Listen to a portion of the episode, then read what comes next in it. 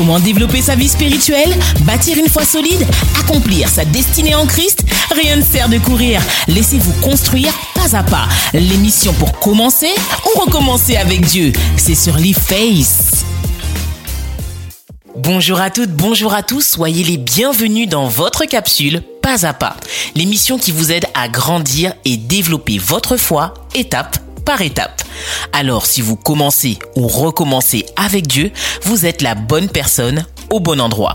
Notre thème du jour s'intitule Au commencement.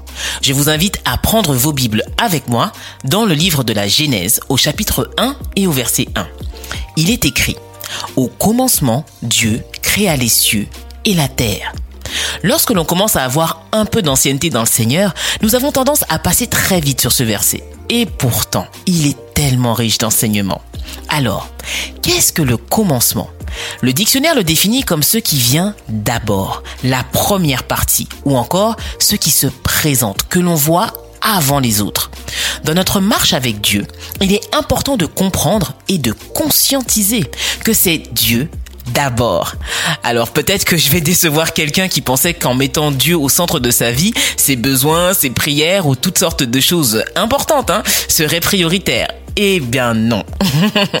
Dans la construction de cette relation extraordinaire, il ne s'agit pas de nous, mais de lui. Alors, que devons-nous comprendre dans ce premier verset de la Bible? Et comment l'appliquer? Voici deux points très simples et applicables dans notre vie spirituelle. Premièrement, Dieu est au commencement de tout. Il est l'origine de toute chose. En d'autres termes, il est la source. Dieu est le créateur de l'univers, de la création tout entière et donc de nos journées. Une fois cette vérité ancrée dans nos têtes et dans nos cœurs, nous pouvons appliquer cela à nos vies spirituelles. Deuxièmement, prenons la décision de commencer chaque journée, chaque activité avec lui.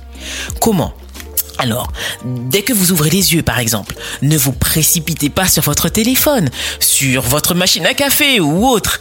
Encore allongé dans votre lit, prenez le temps de lui adresser quelques mots. Un merci pour le souffle de vie, pour les 24 heures qu'il vous donne, ou vos premières pensées, et invitez-le à venir prendre le contrôle de ce nouveau jour, tout simplement. Cette bonne habitude vous permettra de faire naître en vous un esprit de reconnaissance et de gratitude. Et ça, c'est un excellent pas. Retenez bien cela.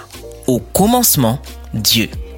Retrouvez tous les replays et podcasts de votre émission Pas à pas sur le site www.leaface.com ainsi que sur tous les réseaux sociaux de LeafFace.